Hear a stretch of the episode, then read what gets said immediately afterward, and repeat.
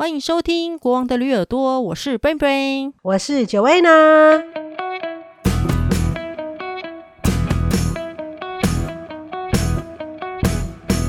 昨天你不是才在说你们疫情变很严重吗？对。然后你知道，因为我们是在平行的世界嘛，所以我们今天礼拜五下班的时候就跟同事去聚餐嘛。嗯、然后你知道，好，好哦，对，真的。你说 想到聚餐这两个字，对 对对，你不知道多，我们已经很久不能。不要说聚餐了，连现在连户外聚会都避免，因为我们本来不是说，我才不是说跟那那个妈妈，我们一家人本来要去那个户外滑雪嘛，然后户外不是有去滑了吗？不是那一次之后，嗯，隔下礼拜之后就紧急命令了嘛。哦，然后我们也就想说，那就不要去外面，因为他也说啊，这样感觉不太好。虽然说都在户外，嗯，可是我们还是尽量少出门，都少聚在一起，这样，所以我们再来又不可能会再聚在一起，嗯，所以真的就是很短暂的过去这几个月 唯一的一次有。跟朋友聚，就是在户外 碰到面，就这样啊。是哦，然后之后他还很担心，你知道吗？之后前一两天，因为本来想说，本来他要约那个跟 Summer 晚上，他女儿跟 Summer 女儿很好，他们本来说晚上他们两个可以去滑雪，我们带他们去，他们两个人自己去滑一滑，然后再去接他们。嗯，然后后来，后来我们就说那还是不要好，他们都有点失望。嗯，因为那个我那个朋友啊，妈妈朋友，他说他前两天才去做 COVID test。嗯。他就说，他就说还好是那个 negative，不过他说这好像是一个警钟，就说其实真的要避免。他说你看，如果如果他结果检测出来是阳性的话，我们全部都要去检查了耶。对呀，因为我们有在户外短暂的碰面交谈过。对呀，对不对？所以他就说，其实啊，因为因为她老公是那个消防队员。嗯，多伦多的那其实他们是高危险的那个人哦，对啊，对啊，因为她经常在户外，因为她一定要去嘛，她是所以说她老公，所以她她老公如果从多伦多回来带了一些病毒回来传给他们，所以她的小孩都是从一开始就没有上学的。我们还有上学，一直到那个紧急命令之，至到最近，他们小孩因为觉得说他们家是高危险，所以他的小孩都没有上学。然后他说他前两天。对，从九月开始，嗯，等于是放哦，等等于是从今年没有三月开始哦，对呀、啊，也很辛苦，因为他有三个小孩耶，哦，对啊，然后反正，然后对啊，就是所以就你看他还好，因为他说他上礼拜觉得好像有点人有点累啊，不舒服，嗯、有一点点，也没有说发很高烧，可是觉得自己人怪怪的，嗯，他就去做测，他就去做病毒测验，结果还好没有大事这样。哦，对啊，他就说，但是他撤回来之后就觉得说，我们还是不要再聚，因为比如说这真的，如果真的有任何人有什么，如果他测出来有个什么结果是阳性的话，有跟他接触过的，我们即便是短暂的，对不对？我们都、嗯、我们都要去做检查了，所以真的是避免跟跟任何人有接触比较好。对呀、啊，可是想想想那个有三个小孩，然后又从二零二零年的三月一直到现在都没上学，这对。对在家里的大人来说是一件很可怕的事情，感觉那个寒暑假永远没有停止的一天，很可怕。对，真的很可怕。我觉得像我们最近，我才两个，然后从从圣诞节的假期放到现在，我都已经觉得啊，嗯，想说啊，赶快回学校，因为其实小孩子，因为因为不是说他们在家里不好，因为他们也是有上课，但是户外的一切的活动都停止了。嗯，所以其实我觉得最近我们教小孩也是真的问题很大，就是我们又不想说，哎、欸，你们不要玩电脑啊。问题是，不玩电脑要干嘛？因为他们已经不像小孩子说去玩玩雪，堆堆雪球就很高兴，他们想要去滑雪，比较刺激的。嗯，然后问题是那些地方都没有开哦，那就户外，有时候强迫他们去户外走一走啊。嗯，他们也觉得很无聊啊，然后还会给我脸色看，不能去骑脚踏车还是什么吗？没有，都是雪，怎么骑？哦，对哦，因为因为像我觉得我很喜欢去 hiking 去外面走走，但是他们没有那么喜欢，他们宁愿在家里打，就是看电脑看 YouTube。那看久了就觉得很不健康啊，要出去啊！一出去，他有时候刚好他们就是已经给他们说，诶，在五分钟我们要去外面散步啊，干嘛啦？嗯，然后他们都很不高兴。估计我是为他们好，但是就觉得这个时候真的教小孩，如果会不会是晚上很晚的时候叫他们赶快上床睡觉？嗯，而且隔天其实他们九点才要开始打开电脑上网络课嘛。嗯，然后他们又有朋友在线上，又不想去睡觉。嗯、但至少他们现在十一点前一定会会把电脑关掉。但是我觉得其实这个时候真的很难教。我看很多家长都是很希望赶快回到正常生活，因为你又不想要破坏家亲子的关系，而且你又不能说真的说你不要一直盯电脑，那你说真的没有很多别的事情可以做。对啊，就是像我们大人也是，因为我们大人至少说我们还知道说哦，那我至少我瑜伽我自己在做瑜伽，自己做线上的，我自己会强迫自己做。可是小朋友没有这种动力，嗯、对啊，他们可能要要跟小朋友去外面玩，像我。像我女儿 Summer，可能有朋友约她去外面滑雪，她就会去；叫她自己去，她是不会去的。自己更无聊啊。对啊，因为她主要去也是为了要跟朋友可以，哎，可以可以跟朋友聚一下。嗯，也可以跟朋友拉比赛。对，但是想说，我本来想说，那这样要不要买一个 cross country ski？他们你们两个可以一起去。嗯，但是小那个我小的就对那个 cross country ski 没有什么兴趣。嗯，他觉得蛮无聊，就是等于是其实 cross country ski 并没有从很高处溜下来，就在平地上面走，就很像走路一样，但是用那个滑雪的那个雪橇走路，就是但是脚要往后滑，其实很厉害的人是是可以是蛮好的运动。嗯，但是他就是说他没兴趣。哦，那也没办法啊，这是有点像一种运动了，啊、就是每种运动就有人喜欢，有人不喜欢呐、啊。对对，但是这现在这个时候真的很难找到适合的运动，因为冬天外面什么都关了。像以前他们还会去游泳啊、嗯、滑雪，现在什么健身房、所有这些地方都关了啊。在家里玩健身环呐、啊？对啦，健身环那居然他也可以给我挑剔，他就说健身环的故事到后面好无聊，他觉得没有什么故事性，就是一直去那个故事就一直重复，因为他的故事性其实他就是要叫你运动嘛，所以他故事性没有那么强，他故事性并没有那么强，他会抱怨说这个故事到后来很无聊，他其实是借口不想动吧？我觉得人。人不动久了之后就懒了啦，就是这样。那他可以拿健身环来玩萨尔达啊，应该就得一直跑啊。Oh, 但是我觉得他们现在是懒了，说真的，我就觉得我们、嗯、我们有动力，所以我们觉得说年纪大了要运动，真的是不能跟自己健康开玩笑。嗯，我现在还在开玩笑。对你，你你还年轻啦。哦，也是啦。我是不对，我是觉得我不能。你是不能开玩笑了啦。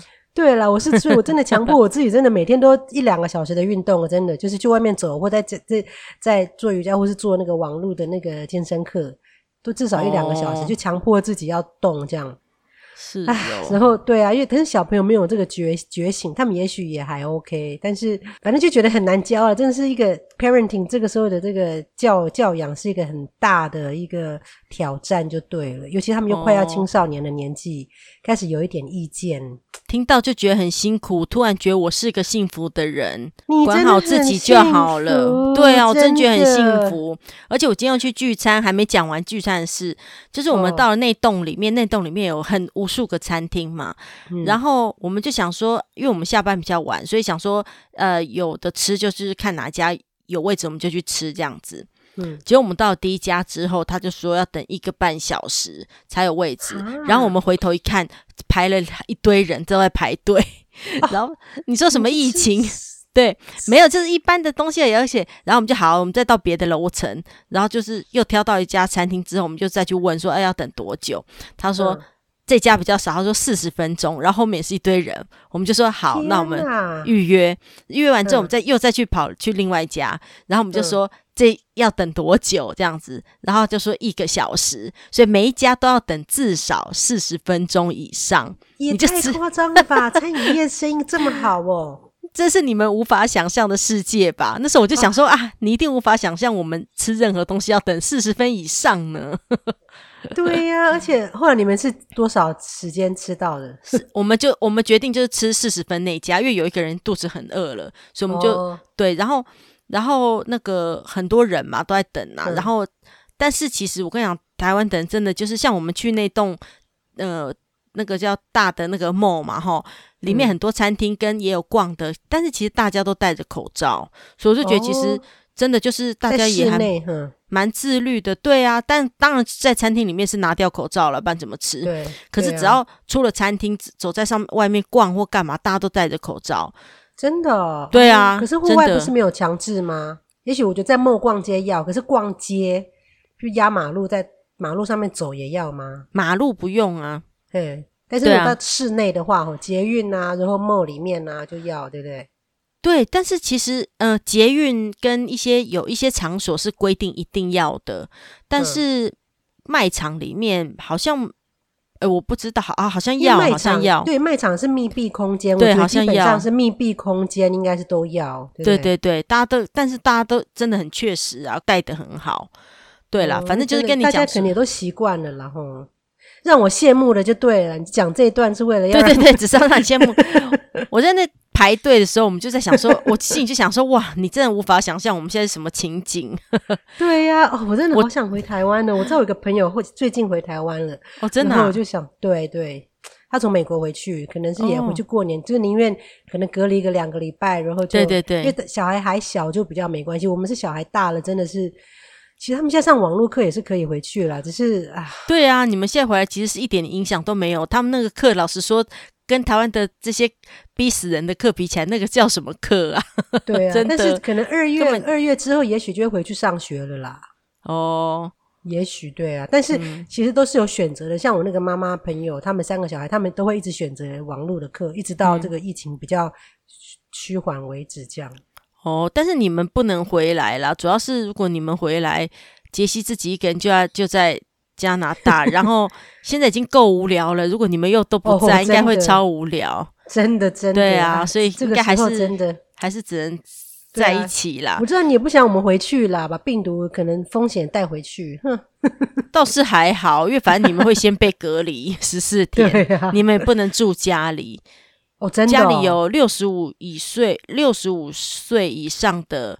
跟不知道几岁以下的小孩的，嗯、现在就是一定规定一定要去住那个防疫旅馆，哦、因为以前还有说家里如果有什么第二套卫浴设备啊，什么什么，然后就是比较不会接触的话，就还是可以住家里。但现在是一、嗯、一律就是得去住房防疫旅馆，这样比较比较比较彻底啦，比较隔离，对不对？比较彻底，因为因为真的如果有事的话，还是有机会会那个传染给同住户，对不对？或是同住户的人又跑去外面这样。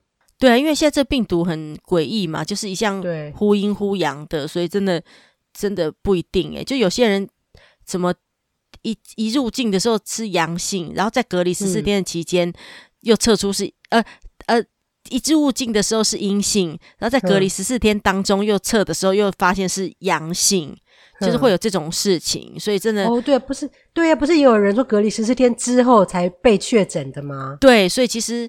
那个病毒在身体里的那个潜伏期，我觉得是有一个时间的，所以还是要小心啦。如果有接触我们呐，有接触那个从境外回来的人的人的话，都要小心。对啊，对啊，对啦，反正就今天还去聚餐了，然后等很久了，然后外面人山人海，人很多啦，就是这样子。那 真好。对呀、啊，好啦，其实今天我在外面散步的时候，其实就是我在早上起来看到一个新闻嘛，就觉得、嗯、啊。真的是这种事情，真的世界上好多。今天那个新闻是爱尔兰的那个什么母婴之家哦，他的调查报告，你知道，就是爱尔兰他们他们母婴之家，就是在之前他们那个爱尔兰是一个很保守，之前是一个很保守的那个 Catholic 那个天主教国家嘛。嗯，那他们是在那个大概一九二零年代开始就是成立的一个社福团体哦，他是要帮助那些未婚妈妈。嗯。就说你如果怀孕的话，因为他们是很不赞成婚前性行为什么的，哦、所以一个很保守的宗教嘛，所以就是爱尔兰教会经营的，嗯、所以说他们可以帮助你，如果你未婚不小心怀孕的话，就去住他们那边母婴之家，还帮你照顾小孩啊，你可以在那边安顿一下。哦，听起来不错啊。对他的利益其实是好的，而且是一个、嗯、好像是一个政府跟那个宗教教会一起办的，感觉上是一个慈善团体。但是呢，啊、很多小孩进去之后就不见了。然后那些妈妈其实他们对小孩在那边生了小孩之后啊，嗯，他们他们说就是可能每天都喂小孩，每天顾小孩，他们都还没有决定要怎么做，只是可能可能就是年轻的青少年还在那边安顿，然后隔一天突然他的小孩就不见了，去哪了？就是可能有的时候是他说很多小孩其实在那边因为照顾并不是很好，那个死亡率是外面的两倍，哈一般的是他婴儿可能是死了，或者是就是。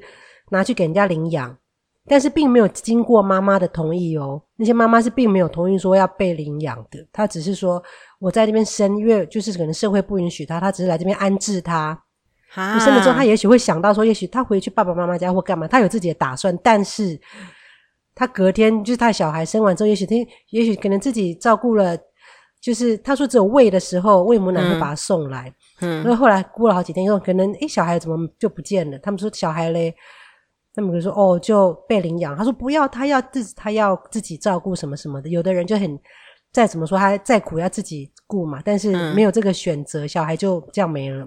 然后他们、啊、这个爱尔兰就调查报告就说这种事情发生的非常非常的多，嗯，所以他们就也道歉呐、啊，然后说啊，而且很多小孩其实都就是不明原因的死亡，所以他们说要回去挖那块那个母婴之家那附近的地，好像会有很多小孩的那个婴儿种在下面。哦，是哦，就是因为不明，就是他们其实以前的时候，也许就是照顾并没有那么妥妥当啊，所以他的死亡率也很高。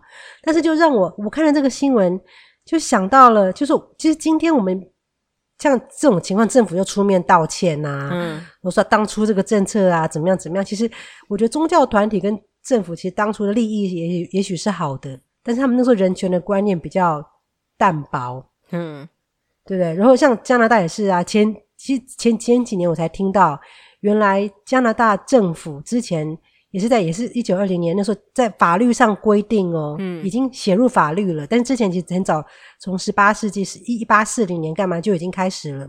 他们有个叫原住民的儿童寄宿学校，嗯，就 residential，呃，听起来不错啊。对，所以说他说原住民的小朋友啊，想说你们什么事情都不懂，我们要帮你们现代化，所以就把这些原住民小孩。强迫从他们的父母手中拿走拿来，六到十五岁的小孩不不需要父母的同意哦，嗯、政府就是把他抓过来说，我们要给他们很好的教育，嗯，所以强迫他们去寄宿学校住，哦、所以就收集了一堆小朋友，原住民小朋友一起在都都，而且是一个加拿大的天主教啊圣公会这些主要的教会来来引导的。所以他们来教他圣经啊，教他正确的事情啊，教他现代化，教他语言，因为他们都不会英文嘛，他们可能都是讲原住民的话。听起来也没什么不好啊，就除了就是没有征得父母同意之外，但是其实他们的听起来没有不好的感觉，就是好像是要教导他们，就是比较现代化跟。学习这样子啊，对，所以你看，这是很政治正确的想法。但是事后，现在政府也一直对这些事情道歉，因为他们不尊重他们的文化。他基本上是要同化，他等于他觉得你们的这个原住民文化是 BS，就是很很 low 的，哦、所以我们要同化你们，我们要摧毁你们的印第安文化。所以很多这些人小朋友从父母父母身边拿走了之后，去接受了英文教育，十五岁之后再回到父母身边。如果他们回来。的话，他们已经不会讲爸妈的话了，只会讲英文这样。因为我就是这个，他们这个寄宿学校啊，嗯，在里面也发生了很多虐待、性侵的事情啊。是、哦，因为你看你，你你父母，你远离他们，你远离父母的保护。说真的，你现在想想看，就是一整个自以为是、自以为是自己很很优秀的人，去教一些他们觉得是一个很低下的，好像是阿猫阿狗这样子。基本的英文、嗯、基本的神啊、圣经的东西呀、啊，然后他们会把它不当不尊重他们的个体，这样，哦、所以。所以后来事后发生了很多的性侵啊、虐待啊、暴力的事件。他们就说他们那边的修女啊，嗯，给他们吃的东西都给他吃臭酸的东西呀、啊，然后就是给他们很不好的对待，就对了，嗯，就是好可怕哦，就对，因为就觉得，可是这些小孩还很小。他们也许也那时候也还英文也不懂，对不对？嗯、所以我觉得我就可以想象那些修女们就是用很严格的这个天主教高规格的的方式来惩罚这些小孩子。啊，这真的好可怕！真的觉得你都觉得这种，嗯几世纪了还在做这种事情，真的是觉得不可思议。你知道吗？这个这个，对他们都是小孩子，而且远离自己的家人，而且他们父母并不同意耶，他们父母并不要。嗯、但是因为加拿大政府居然把它写入了法律，一九二零年就在一个法规中，就是说你他们政府有权，嗯，把小孩从原住民父母的手中接来管教。哈这个真是完全很不可思议，所以对呀，一直到一九九六年，啊、你看一九九六年没有多久，二十几年前，嗯，最后一个这个 residential school 才关闭，嗯，真的好可怕、哦。所以他们现在有些省对都把这个学校拿来当成一个保留，就我觉得就跟二二八那种，就是一个保留，要大家记得当初这种事情。然后政府总理也都出来道歉了很多次，给他们很多的赔偿，嗯、因为他们大家都知道。这个是错误的。可是你不觉得当初，嗯、你看我一讲的时候，你当初就说，对啊，这样很好啊，我教育他啊，他不懂，我教他啊，对啊。所以一开始你看利益是对，而且还说你不你不认识上帝，上帝是这么的美好，我教你没关系。但是这是是以一种就是高高高在上的那种心态在在讲的。那个，所以我觉得其实嗯，利益是良善的，可是你的出发点就是跟那个做法跟后来走的路都是完全是偏的。对，但是我觉得当初并没有这么想。我觉得其实很多人类历史上那么多，你看那时候我就看了这个新闻，就看了这个，我就觉得又是一件这个新闻。你看我们历史上多少像纳粹，嗯，对不对？集中营的事件，就是觉得说啊，我们你们那个犹太人都是很。低贱的，我们要消灭犹太人。嗯、我们是日耳曼民族才是最高尚的，嗯、对不对？对啊，好可怕、哦。然后甚甚至是很多之前对于那个 gay，很多同性恋，也就是那个，嗯、也就是说同性恋是不对的。我们要纠正你，就是我们要帮助你回归到正确的道路上。这种用自己的那个高高在上的思维方式去想事情跟做事情的，真的很可怕。对，可是你看当初并没有人觉得这些人是错的。就当我觉得，甚至如果今天我们我们是生存在那个年代的人，我们也也许会觉得说，因为这些新闻好像也有在发生在有爆有爆发，比如说那个原住民的那个儿童寄宿学校，嗯，哎，有几个原住民逃小孩子被虐待逃跑了，结果就死了，啊、发现他们的尸体在荒野干嘛？结果上了新闻，嗯，可是就不了了之，好可怜、哦。其实大家也知道这个事情，但是但是我觉得在那个年代的时候，我觉得。大家觉得这是一对，这是一个正确的事情。我觉得，就是我觉得，其实这个时候并没有谁对谁错。不是说，他他的出发点是对的，但是看他的方法。所以我就觉得，看了那么多的新闻，想到其实还是有像，比如说辛德勒的名单这个人，辛德勒他是德国人，他保护那个犹太人嘛，嗯，对不对？那他是没有 follow 他的主管的命令，私底下去保护他，因为他觉得这是对的事情。对啊，对啊，在在整个那个历史的这个整个演变当中，我觉得不管我们觉得对的事情是什么或错，今天我们相信的是什么宗教或是什么政府或是什么文化，我觉得其实我觉得最重要一个就是要要仁慈。我我觉得我看了那么多新闻后，我觉得每个人心里面就是要 be kind，就是你只要觉得这是对的事情，这是一个仁慈仁爱的事情，就去做。如果说想说今天。我如果是在，譬如说，我今天是在辛德勒那个时候，我觉得他们杀那么多犹太人是不对。可是我是就是，或者说我今天是在而这个原住民儿童寄宿学校这个加拿大之前，我是一个天主教的修女。可是我看到他们这样对待小朋友是不对的，所以我可以可以去帮助他们。就是虽然说你你的宗教，你觉得说你的神是对的，我很虔诚，嗯，然后这些我在教这些小朋友认识我的神。可是我觉得你可以 be kind。就是你可以不要用这么残忍的方式去对待他。就是为什么我觉得很，就是这点是我觉得，不管是什么宗教了，我觉得到最后，我觉得就是你对待人最基本的就是、嗯、对啊，仁慈一点嘛，就就就不会有这么多悲剧发生了。可是我觉得那些人，他们自以为他们很仁慈，诶，真的在做这些事的人，我跟你讲，他们不会觉得他们。不对，或者不好，或者不仁慈，他们觉得他们很好，所以他们帮助他们做就是这样子，会吗？你觉得？我我觉得，我觉得是啊，我觉得他们是这样想啊，要不然才不会这么多人在做这这么多不好的事情。没有，我觉得是权力带给别人、带给人的改变、变种。对，就是当你手上有权力的时候。你的想法又不一样了，就像是那些修女，平常跟她一般的，嗯、呃，如果她在一般的教堂来的人都是白人，嗯，她应该是很很 nice，对不对？嗯、因为大家都一样。可是今天他是一个老师，他教的是一些低阶的原住民小孩，嗯，他拥有那个 power 的时候，他想做的是，我可以，他可以对他们怎么样？因为他们是一个弱势，嗯，所以我觉得是当人有了 power 之后，就像那个。比如说南京大屠杀那个时候，不是很多日军很疯狂的屠杀中国人吗？那个时候，啊、那有些日日本人的回忆录后来就说，他们那时候其实是杀红了眼，真的也不知道，也觉得是错的。但是就是整个那个氛围之下，大家就拼命的杀，拼命的杀，杀到手软。就是正常人是不会做这种事，可是当你有那个手上有枪，有那个权利的时候，就我觉得就跟那些任何就是那个纳税的那些刽子手一样，就是当你上面人交代你可以这么做，而且你做的是对的事情，我觉得那个他，你比如说他他他，我觉得他知道不是仁慈的事情，但是因为他有这个 power，嗯，所以我觉得有时候身为家长啊，或是老师，我会觉得我自己身为家长，就是最近教小朋友嘛，就觉得我们好像其实我们并不是高于小孩，我们要把想成自己跟小孩是平权的，嗯。然后就是，我觉得如果你觉得自己是这么高人一等的话，你就会用乱用你的权利去叫小朋友说：“哎，你要干嘛？你要干嘛？”这样，嗯，我觉得如果是平等的话，你就不会有这个态度出现。不知道啊，我会觉得，我觉得是那个权利的不平等。这一来是，就是你说他们觉得自己是仁慈，我觉得不见了。但是他们因为他们自己觉得自己有这个 power，才会做出这种事情。也是啦，不然怎么会有那么性，比如说性侵、虐待这些事情？我觉得正常的修女不会对一般人这样，我就觉得很多这种故事，就修女可能会对其他人都很好。嗯，她今天如果到外面的教堂的时候，也是说也会布施啊，也会对待其他贫穷的白人家庭啊，也会去救济他们，也会也会去鼓励大家做好事啊，说好话啊。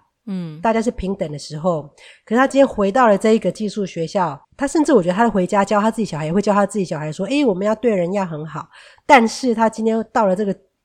原住民儿童寄宿学校的时候，他教这些小朋友的时候，他是一个很高高在上的位置，他就可以什么事情都可以做。然后这些小孩子又肯定又不听管教啦，他有这个 power，他就可以做任何的事情去处罚他。嗯，我觉得是一个乱用权力，所以政府才会出来道歉。对啊，这真的其实蛮可怕的，就是。哎，这有就是就是像川普最近不是他，也就是因为煽动族群叛乱嘛，还是什么的罪名，嗯、对对对，所以被弹劾了嘛。对对啊，但是就是因为他就一直挑起族群的之间的纷争跟对立呀、啊，所以其实这种本来就是一个蛮严重的事情啊。当你自己一直觉得说你某个种族你就是比较高等的话，你就是会没有办法有那种和平的感觉啦。对啊。真的，我觉得就是一个族群的对立。川普干嘛挑起族群对立？真的是就是一个很不 kind。真的，我觉得这是真的是哦，而而且我觉得这些啊，让我想到说，人一定要会独立思考。像川普的支持者，嗯，我觉得有些人被这些洗脑了之后，我觉得为什么人一就是能够独立思考的人这么少？就是为什么这么的从众？像如果说多一点可以独立思考的人，就会少一点这些混乱。像。比如说辛德勒名单，我一直觉得他就是会独立思考，他不是只是盲目的 follow 遵从那个上面希德勒的指令，嗯、他自己知道说啊，有很多犹太人其实是好人，我们不是要每个杀了每个犹太人这样。虽然说希德勒的指令是这样，嗯，我觉得就就是如果说有多一点这些人，这些会独立思考的人的话，就会少一点这些错误的事情发生，像川普的那些从众的人。如果他们可以真的稍微不要那么从众，就是要又发挥他们独立思考的能力。所以说，我们我觉得要要成为一个有智慧的人并不容易了。我觉得你你说不是每个人都可以读那么多书，或者是从小被训练独立思考。但我们尽量希望自己可以独立思考。嗯，可是我们真的想不透的话，我觉得至少要成为一个 kind 仁慈的人。就是我觉得如果有这两项，这个世界上、嗯、就是我的心得。我觉得今天看了那个新闻的心得，就是说人。一定要会独立思考，就算你不会独立思考，你也要是一个很仁慈的人，这样子这个世界上就不会有太大的麻烦。对啊，对。可是如果你觉得那个川普的那些人很盲目的话，可是我跟你讲，世界各地的政治跟宗教的狂热者都是这样子的。对，就是很多从众的人，对，为什么呢？他们相信他们所相信的，他们就对对对，他们就是。没有看到其他的事情，对啊，嗯、很多宗教跟政治都是这样啊，所以你觉得你觉得他们一种偏执狂的概念吗？可能吧？你觉得他们盲目，你觉得他们不理性，他才觉得你都不懂嘞。对啊，对啊，真的，嗯，所以这个怎么说？尤我觉得，尤其是现在网络，对，嗯、尤其是我觉得网络的时代又更更让人担心，就是你真的随时可以可以散播任何的言论，你想要说的话，对不对？其实是所以他账号被封啦，对啊，对啊。好啦，今天感觉就是一个呃，充满了稍微沉重一点，对，充满了正义 以及愤慨的一集，但是也是蛮沉重的。但是就是像大家有看过，如果有看过那个韩国电影《熔炉》一样，就是有些事情就是会觉得，嗯、你有看过吧？我听过，但是没有去看，因为我觉得好像很悲惨，真的很 悲惨。我跟你讲，但是它是真实的故事改编的嘛，就是韩国的一个聋哑学校里面发生的很可怕的霸凌跟。呃，性侵的这些事情啦，然后正好那些都是聋哑学生嘛，嗯、所以其实他们又求助无门，弱势中的弱势，真的对，真的，所以其实那个是一个看起来看了会非常的生气、悲痛，然后又很沉重的一个电影啦，可是是好看的啦。嗯、不过那是真实故事改编的，大家有机会可以去看。哦、对啦，反正今天就是在充满了正义跟愤慨当中。对，为什么你们可以去吃外面吃东西，我们都不行？对，这真的是很让人愤慨的事情。真的。好了，那就下次会报复性的狂吃好了。对对对对，你可以下次给。回台湾报复性的狂吃 那栋大楼的美食，你可以从一楼开始吃到十楼。好，对啊，每次回去真的都胖至少五公斤。但你今年没机会胖，所以就正好可以、啊、留到明年。对对对对对对，对啊，好啊，好那就那就下次再跟大家聊其他今天没有讲完的事情喽。OK，好，那就这样喽。嗯，拜拜。拜拜。